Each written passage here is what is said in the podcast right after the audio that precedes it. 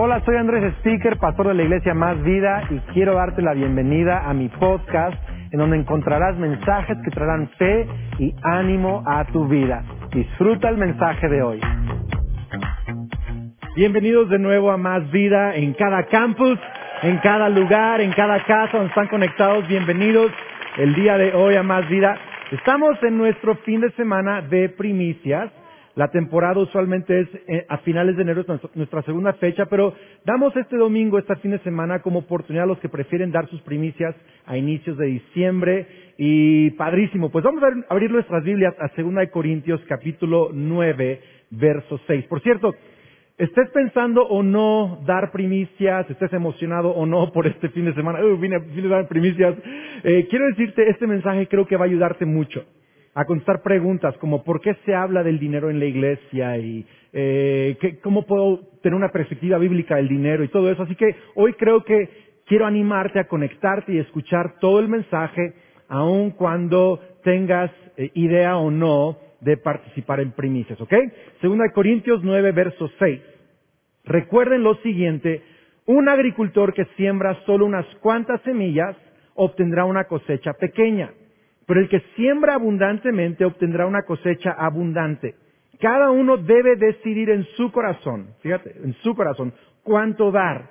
Y no den de mala gana ni bajo presión, porque Dios ama a la persona que da con alegría. Una versión dice, Dios ama al dador alegre. Verso 8, y Dios proveerá con generosidad todo lo que necesiten, no solo dinero, todo lo que necesiten. Entonces siempre tendrán todo lo necesario y habrá bastante de sobra para compartir con otros.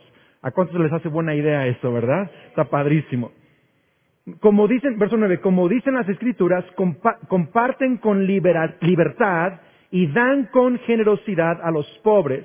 Sus buenas acciones serán recordadas para siempre. Está citando el Salmo 112, por cierto. Verso 10, pues es Dios quien provee la semilla al agricultor y luego el pan para comer. De la misma manera, Él proveerá y aumentará los recursos de ustedes y luego producirá una gran cosecha de generosidad en ustedes. Efectivamente, serán enriquecidos en todo sentido para que siempre puedan ser generosos. Y cuando llevemos sus ofrendas a los que las necesitan, ellos darán gracias a Dios. Entonces, dos cosas buenas ocurrirán del ministerio de dar. Se satisfarán las necesidades de los creyentes de Jerusalén y ellos experimentarán o expresarán con alegría su agradecimiento a Dios. Van a tener necesidades satisfechas y adorarán a Dios. ¿Ok? Verso 13. Como resultado del ministerio de ustedes, ellos darán la gloria a Dios, pues la generosidad de ustedes, tanto hacia ellos como a todos los creyentes, demostrará que son obedientes a la buena noticia de Cristo. Y ellos orarán por ustedes con un profundo cariño debido a la desbordante gracia que Dios les ha dado a ustedes. Gracias a Dios por este don que es tan maravilloso que no puede describirse con palabras. Qué increíble, qué maravilloso. He titulado mi mensaje, Mi dinero, mi futuro.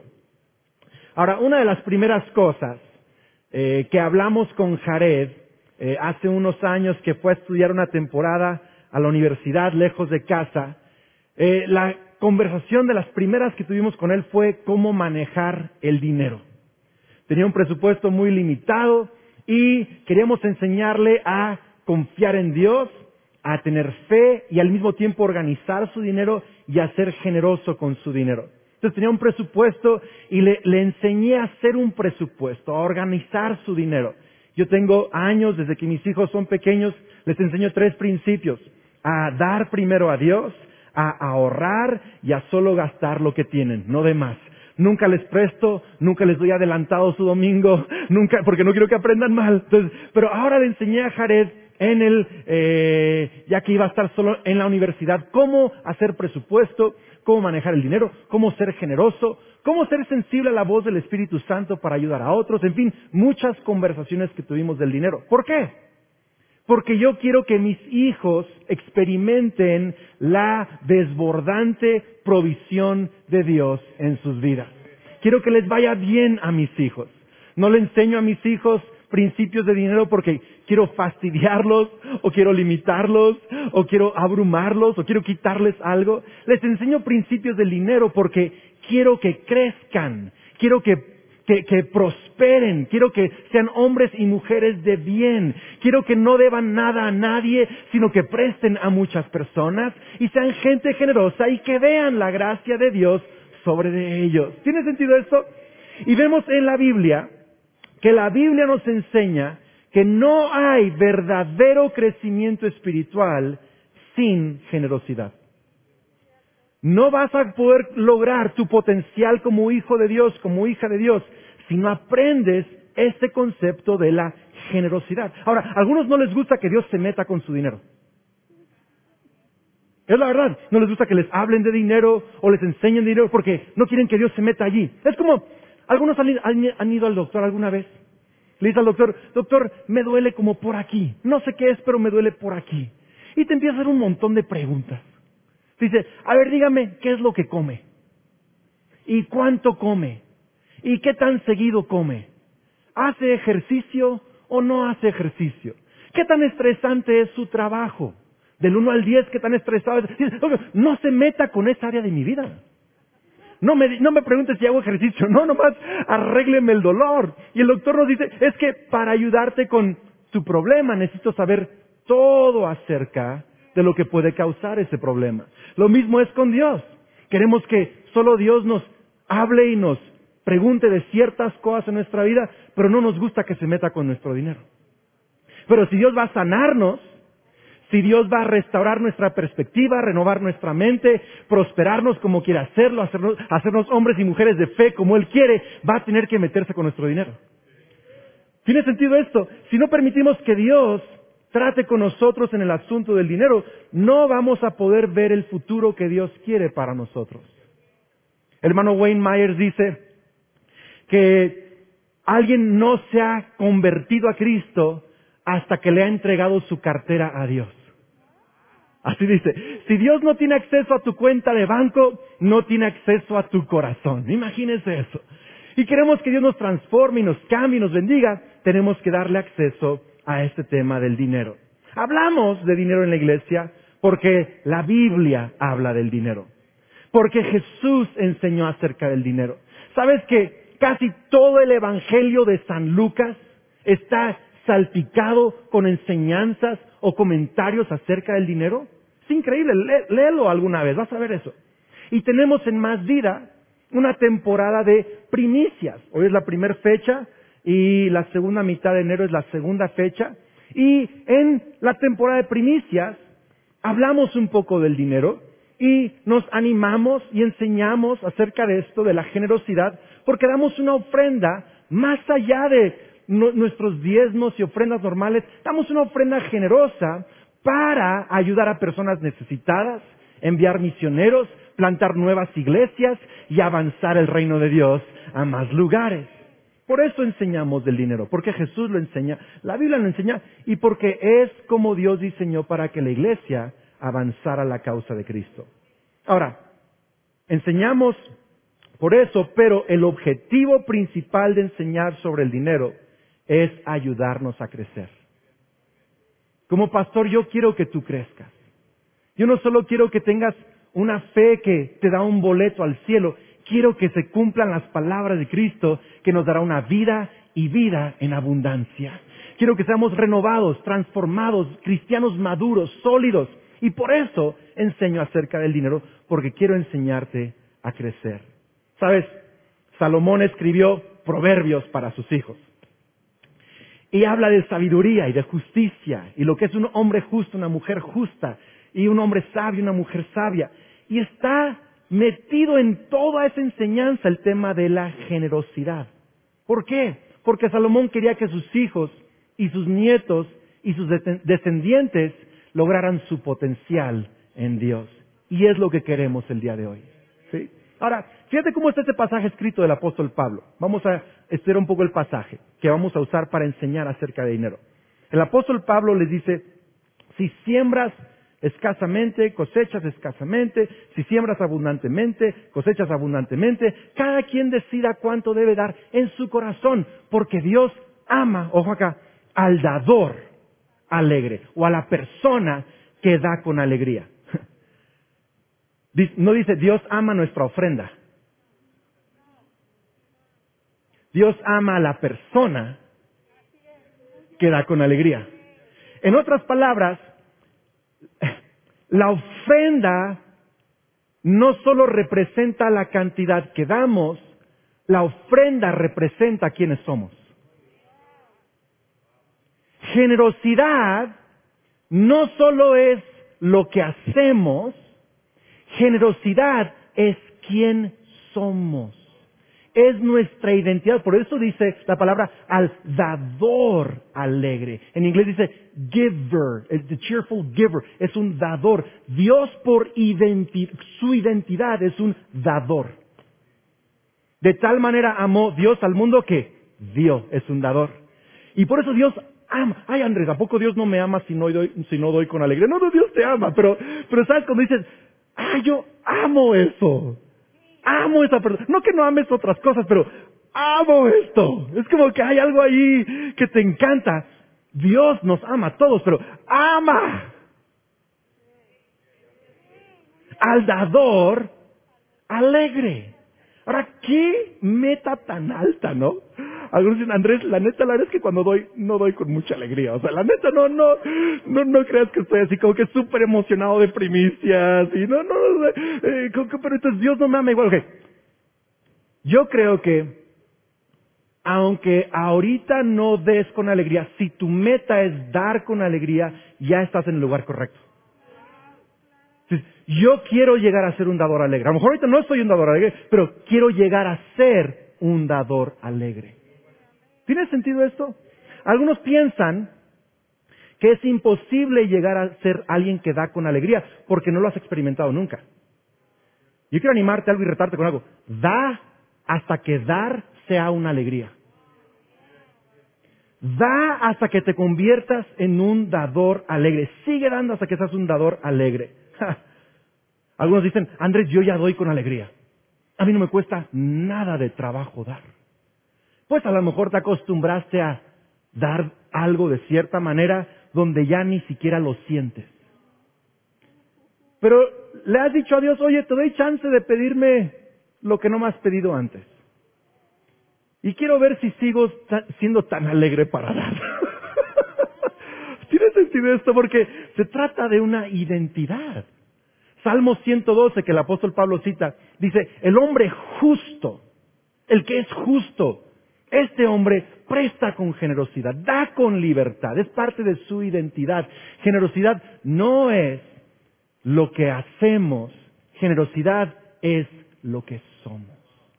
Dios quiere darnos esa identidad. Y quizá no estás ahí todavía el día de hoy, y quizá solo lo estás considerando, está bien, pero quiero animarte a pensar y a considerar, yo, quiero aprender a hacer eso, quiero ver si es posible, quiero llegar a ser un dador alegre.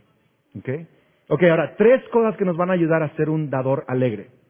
Ayudarnos a usar bien nuestro dinero para crear el futuro que Dios quiere para nosotros. Mi dinero, mi futuro. Que tres cosas para dar con alegría. Número uno, hay tres principios en el pasaje. Número uno, anota esto. El impacto de nuestra generosidad es práctico y espiritual. Entonces tienes que aprender cuál es el impacto de mi generosidad.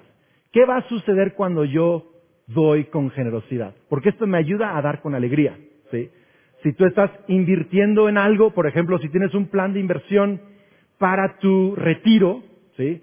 Eh, cuesta, pero piensas, un día cuando me retire voy a estar bien feliz. Entonces, como sé cuál va a ser el retorno, hay propósito a lo que estoy dando. ¿Tiene sentido o no? el apóstol Pablo le dice, el impacto de su, el resultado de su generosidad va a ser práctico y espiritual. ¿Cómo sé esto? Ok, porque dice allí, sí, dice ahí que dos cosas resultarán de su generación. Primero, las necesidades de los pobres en Jerusalén se van a satisfacer. Y número dos, van a alabar a Dios. Así les dice, dos resultados. Y con nuestras primicias, estamos logrando esas dos cosas. Y quiero que lo sepamos como iglesia. Este, este, es el impacto de nuestra generosidad. En primicias, estamos ayudando a niños y niñas rescatados de la trata de personas y de la esclavitud, sexual. Damos cientos de becas a niños estudiantes y, ayudamos a un montón de niños huérfanos en casas hogares. Hacemos Amo mi ciudad. Estamos construyendo 20 nuevas casas para personas en necesidad y muchas otras cosas, ¿eh? solo son algunas. Pero además, eso es la parte práctica. La iglesia siempre lo ha hecho y siempre debe de seguir dando el pan, el pescado. ¿Sí tiene sentido? Pero también damos la ayuda espiritual, que puedan alabar al Señor. Porque no solo hay que dar el pescado, hay que enseñar a pescar. Y la única manera que alguien puede pasar de, de, ser alguien que necesita a ser alguien que da es cuando conoce a Cristo Jesús. ¿Sí? Por eso es que enviamos misioneros, porque es el mensaje del Evangelio que renueva nuestra manera de pensar, que cambia vidas, que eleva el nivel de familias, de matrimonios, de jóvenes, de niños. Por eso vamos a plantar más vida Chihuahua. Por, eso, por eso vamos a ayudar, por eso vamos a ayudar a abrir una nueva iglesia en Modín, Israel, una nueva iglesia en Cuba, por eso vamos a empezar reuniones presenciales cada ocho días en Caracas y en Dallas y en Orlando y un montón de otras cosas. ¿Por qué? ¿Por qué? ¿Por qué? ¿Por qué? Porque no solo llevamos ayuda práctica, también ayuda espiritual. Y tenemos que recordar, ¿qué nos ayuda a dar con alegría?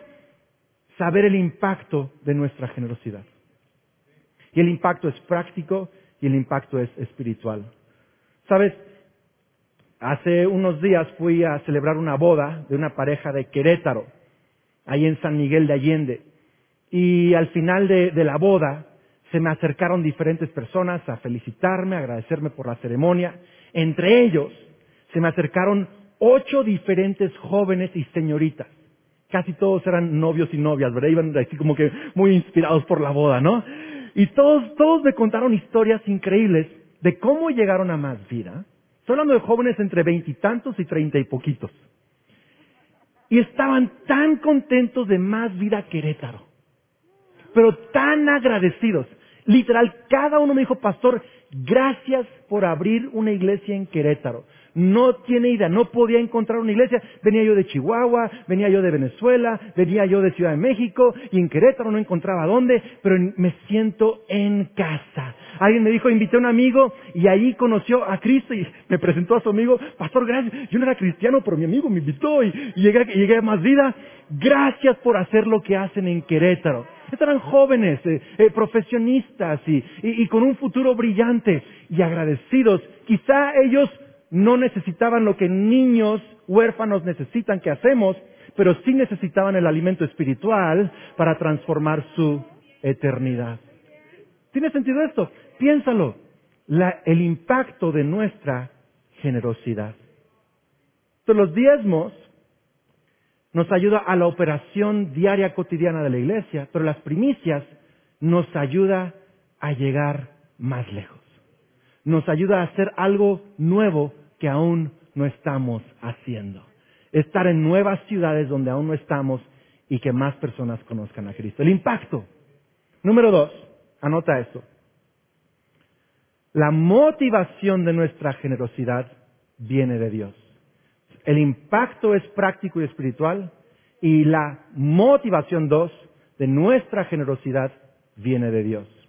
El pasaje nos habla de tres motivaciones que Dios nos da para ser generosos. Número uno, nos dice cosechas abundantes o escasas. Así que primera motivación es recibir las cosechas de Dios. Verso 6, el que siembra abundantemente obtendrá una cosecha abundante. Wayne Myers dice, me encanta esto, el pastor Wayne Myers dice, puedes contar las semillas en una manzana, pero no puedes contar las manzanas en una semilla. Cuando tú aprendes a que una semilla puede producir árboles y huertos de manzanas, es imposible contar las miles y miles de manzanas por años y generaciones que esa semilla va a dar. Y tú y yo tenemos que dar con esa fe. Nuestra primicia no es solo una ofrenda, es una semilla. Estamos sembrando algo para cosechas para ti, para tus hijos, para tus nietos. Quizá tus nietos van a ver cosas que tú no has visto solo porque te decidiste en el 2022 dar una semilla que décadas más adelante va a dar fruto. Lía y Alex Roldán aquí de la iglesia, ah, una pareja de recién casados, muchos los conocen, los aman en Morelia. Eh, eh, los dos estaban buscando eh, justo en plena pandemia un trabajo. Tenían trabajos, pero no un trabajo fijo. Y el sueño de él era trabajar en una plaza en la comisión de electricidad y el sueño de ella era, tener una plaza de maestra. pero no se daban las cosas, se les complicó mucho. A inicios del año 2021, Dios les habló de dar una primicia, de sembrar cierta cantidad en sus primicias. Y se esforzaron, recién casados, sin trabajo fijo, pero aún así fueron obedientes a Dios. Hace unos meses, en la misma semana creo, a Alex le dieron la plaza en la comisión y a los pocos días a Lía le dieron la plaza de maestra, ojo, en Morelia, ojo, en el centro de Morelia. Elías su sueño siempre había sido trabajar en el centro de la ciudad de Morelia, porque ama caminar las calles del centro. Eso es una cosecha. Es una, es una cosecha. Nuestra semilla tiene poder para que Dios haga cosas que ni siquiera nos imaginamos. Amén. La segunda cosa, la segunda motivación que Dios nos da en este pasaje es honrar a nuestro Creador. Fíjate, como dice el apóstol Pablo, porque Él proveerá semilla al que siembra y pan para el que come. ¿De dónde viene todo? De Dios. Entonces, dar nuestra primicia, dar nuestras ofrendas, es simplemente reconocer todo lo que tengo, ni es mío, es de Dios. No es mi dinero, es dinero de Dios. No es mi futuro, es el futuro de Dios que Él quiere para mí. Y cambias tus prioridades acerca del dinero. Es honrar al Creador. Sí. ¿Cuántos de ustedes tienen hijos? Pequeños, o, okay, la mayoría, ok, algunos ya están grandes. Pero ¿se acuerdan cuando eran, pequeños y, los llevabas y les comprabas un helado? Sí. Y les dices, ¿me das tantito? No. Pero hijo, te lo acabo de comprar. Sí, pero me lo regalaste y es mío. Dices, wow, qué loco ni una. La vida me quiere dar y yo se lo compré todo. Qué loco es que algunas personas no reconocen que Dios les dio todo. Dices, ah, no, Andrés, mi trabajo me ha costado, mi esfuerzo me ha costado. Sí, pero ¿qué tal si hubieras nacido en una nación tan pobre que hubieras muerto de niño por desnutrición? Pero pudiste nacer y crecer donde naciste y creciste y puedes trabajar y tienes oportunidades y puedes estudiar, eso te lo dio Dios. Y un montón de, el oxígeno que respiramos, todo eso nos lo dio Dios. ¿Y no, no será que podemos darle a Dios lo que Él nos pide? ¿No será que podemos reconocerlo? Él es el creador. Él nos dio todo. Él nos dio el helado completo. No podemos darle una parte a Él cuando Él nos lo pide. Es honrar a nuestro creador. La tercera cosa o motivación que vemos en el pasaje es, primero, cosechas. Segundo, todo viene de Dios, es reconocerlo. Pero tercero, dice así el verso 13, demostrará que son obedientes a la buena noticia. Número tres, número tres, imitamos a Cristo. Es nuestra motivación, imitar a Cristo. Entonces, tres motivaciones. ¿Lo, ¿Lo, captaron? ¿Sí? Cosechas, honrar a nuestro Creador, imitar a Cristo. No tengo tiempo de leerlo, pero en Juan 12, 23 al verso 26, lo puedes leer después, Juan 12, 23 al 26, Jesús dice, ya llegó el tiempo para que yo sea glorificado. Está diciendo, voy a, voy, a, ser crucificado, voy a morir por la humanidad. Y dice así, al menos que, verso 24, a menos que sea sembrado el grano de trigo en la tierra y muera, queda solo. Sin embargo, su muerte producirá muchos granos nuevos, una abundante cosecha de nuevas vidas. Fíjate, el mismo lenguaje que está usando el apóstol Pablo. El que siembra escasamente, escasamente cosecha. El que siembra generosa. Está hablando del mismo principio. ¿Qué hizo Cristo? Sembró su vida. ¿Y cómo lo hizo? Murió a su voluntad. No sea mi voluntad, hágase tu voluntad. ¿Sabes que casi nada en esta tierra representa el poder de tu voluntad como tu dinero? Lo digo otra vez. Si algo representa tu capacidad de decidir, es tu dinero. Quiero poner un negocio. ¿Tienes el dinero? Me quiero comprar. Eh, vi el otro día una foto eh, que alguien puso en Twitter de un teléfono nuevo que acaba de salir. Lo publicó en Twitter. Dice, ora para mi aguinaldo. Y está súper bien. Pero ese es, ese es su plan. Es mi voluntad. Me voy a comprar esto con mi aguinaldo. Mi aguinaldo, mi futuro. Hola.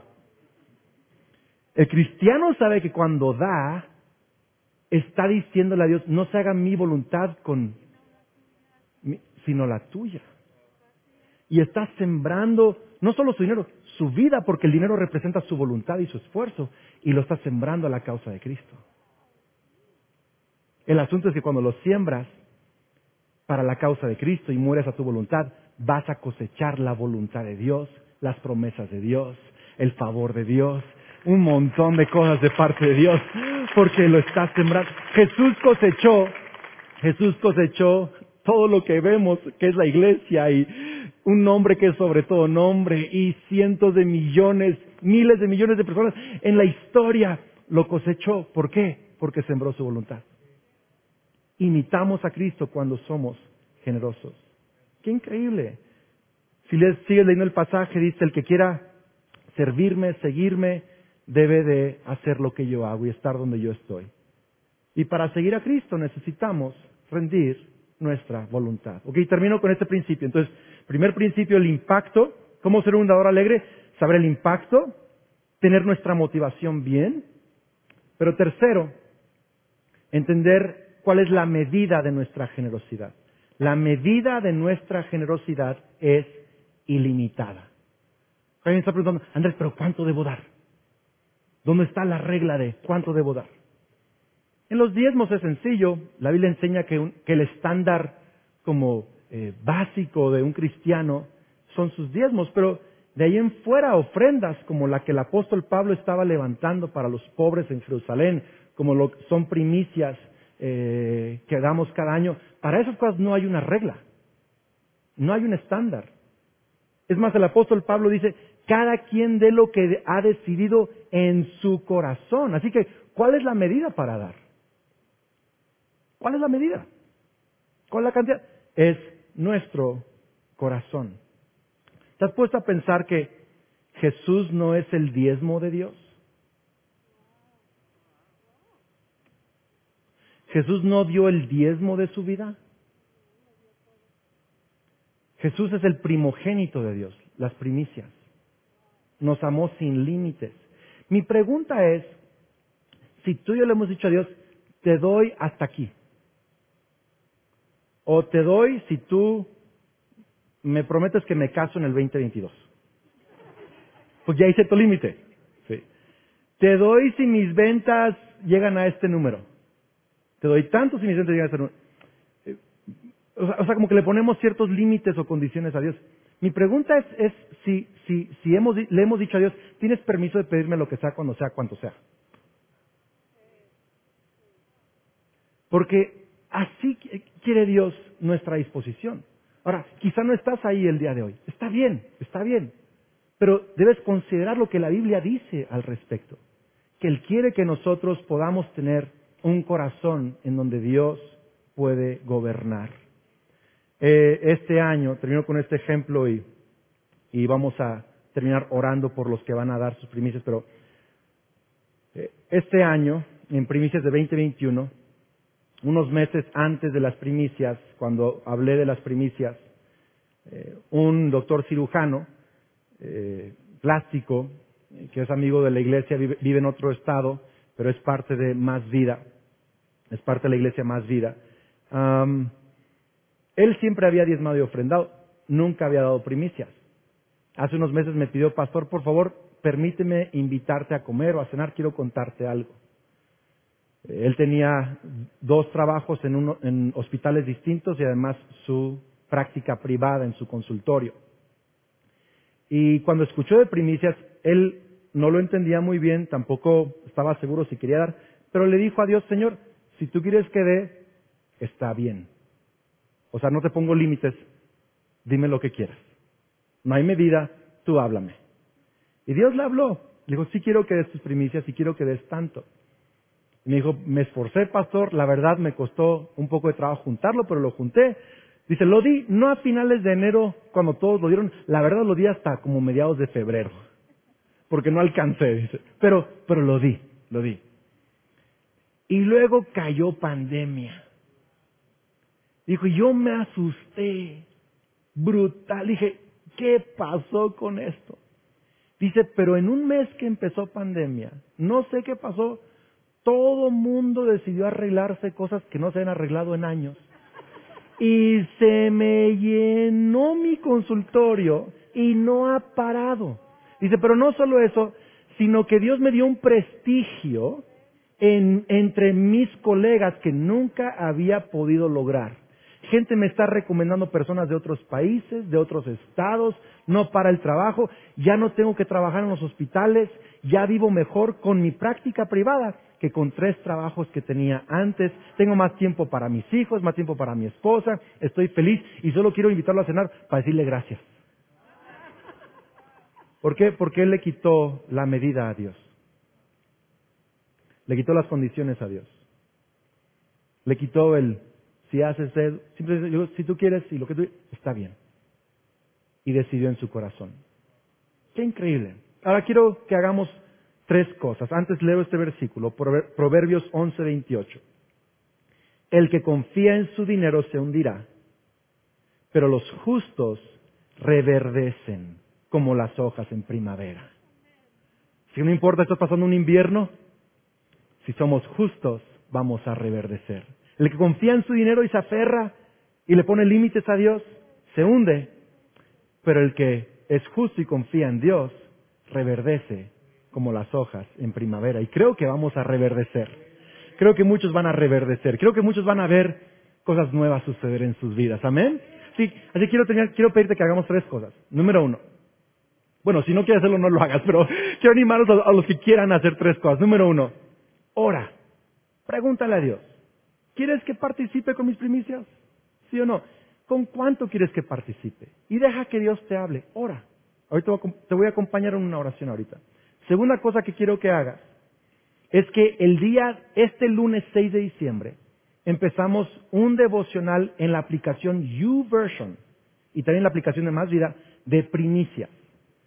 Cinco días, cinco minutos de lectura diaria, donde te voy a explicar durante cinco días más a fondo preguntas que podamos tener acerca de primicias. ¿Está bien? ¿Sí? Así que si, tú no estás listo y, no estás listo para... óralo. Segundo, lee el devocional y, medítalo cinco días.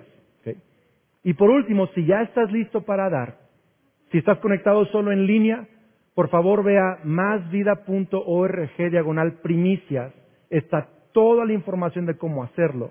Y también, si hoy estás dando primicias y quieres oración para bendecir tu 2022, hay reuniones en Zoom en todos lados, ahí en la página diagonal primicias, está el ID del Zoom, conéctate. Si estás en un campus ahorita sentado, presencial, me encantan las reuniones en los campus presenciales, se están poniendo increíbles en cada ciudad, pero estás en un campus presencial, hoy vamos a dar nuestras primicias en estos sobres. ¿sí? Algunos traen el recibo de su depósito o transferencia, otros traemos efectivo, Kelly y yo damos nuestra primicia en enero, pero yo quise dar una parte de la primicia para unirme con nuestros hermanos y hermanas que hoy van a dar ese paso de dar en las reuniones presenciales. Y vas a poder pasar, aquí el pastor Javi va a recibir mi primicia, contenedores como estos al final de la reunión. Vas a poder depositar tu primicia, ahí está. El pastor va a orar por ti y bendecir tu año. Pero antes de eso, yo quiero hacer una oración general para la iglesia en línea e iglesia presencial y quiero bendecir tu año. ¿Me permites? A todos los que van a dar primicias hoy o que están orando para darlos en enero, vamos a orar. Ahí nuestro lugar. Señor Jesús, te damos gracias. Primero, oramos los que aún no hemos decidido si vamos a participar o no, o con cuánto vamos a participar. Te pedimos que nos hables. Le quitamos nuestras condiciones o límites o, aquello que está cerrado en nuestro corazón y te permitimos que nos hables y nos digas qué quieres que hagamos, con cuánto quieres que participemos y que cada quien decida en su corazón. Guíanos, Espíritu Santo en el nombre de Cristo Jesús. Y también, Señor, hoy como pastor, a todos los que van a dar sus primicias, ya sea en línea o con transferencia o con su sobre en presencial, en el nombre de Cristo Jesús como pastores principales, hoy yo declaro lo que pusiste en mi corazón para el 2022. No será con fuerza, no será por el poder, sino que será por el Espíritu Santo del Dios viviente. Vamos a ver cosas suceder por tu espíritu, cambiar diagnósticos y pronósticos contrarios. Señor, tú vas a sorprendernos. Yo creo que vas a sorprendernos con puertas abiertas, con una salud renovada, con fuerzas, con sabiduría, con un montón de cosechas. Sorpréndenos en nuestras cosechas este año, así como a Lía y a Alex y al doctor, Señor cirujano plástico. Sorpréndenos, Señor, este año. Segundo, por tu Espíritu, transfórmanos. Haznos más como Cristo, transforma nuestro carácter. Al que tiene un problema de adicciones o de ansiedad o de pensamientos limitados o de enojo o de orgullo o lo que sea, transfórmanos más a la imagen de Cristo por tu Espíritu. Y número tres, por tu Espíritu, dirígenos y guíanos en el nombre de Cristo Jesús. Amén, amén, increíble. Pues en cada campus te van a decir que sigue y cómo vamos a continuar. Todo mundo vamos a adorar, aunque no todo mundo vamos a dar el día de hoy. Vamos a tener un momento de adoración increíble en la presencia de Dios.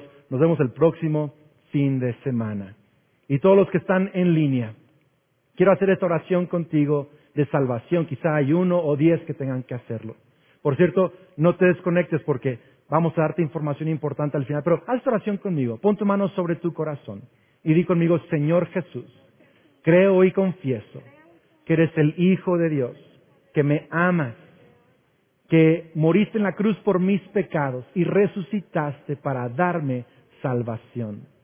Creo que tú quieres darme una vida nueva y hoy quiero esa vida nueva también. Lléname con tu Espíritu Santo transfórmame. Y a partir de hoy creo que soy un hijo de Dios, una hija de Dios. Soy bendecido, soy perdonado, soy amado y tengo vida eterna. Amén. Dios te bendiga. Nos vemos el próximo fin de semana. Gracias por ser parte de este podcast. Si este mensaje te gustó, lo puedes compartir con amigos, suscribirte al podcast y también quiero agradecer que consideres apoyar este podcast yendo a másvida.org y donando en línea para que sigamos compartiendo mensajes de fe. Dios te bendiga.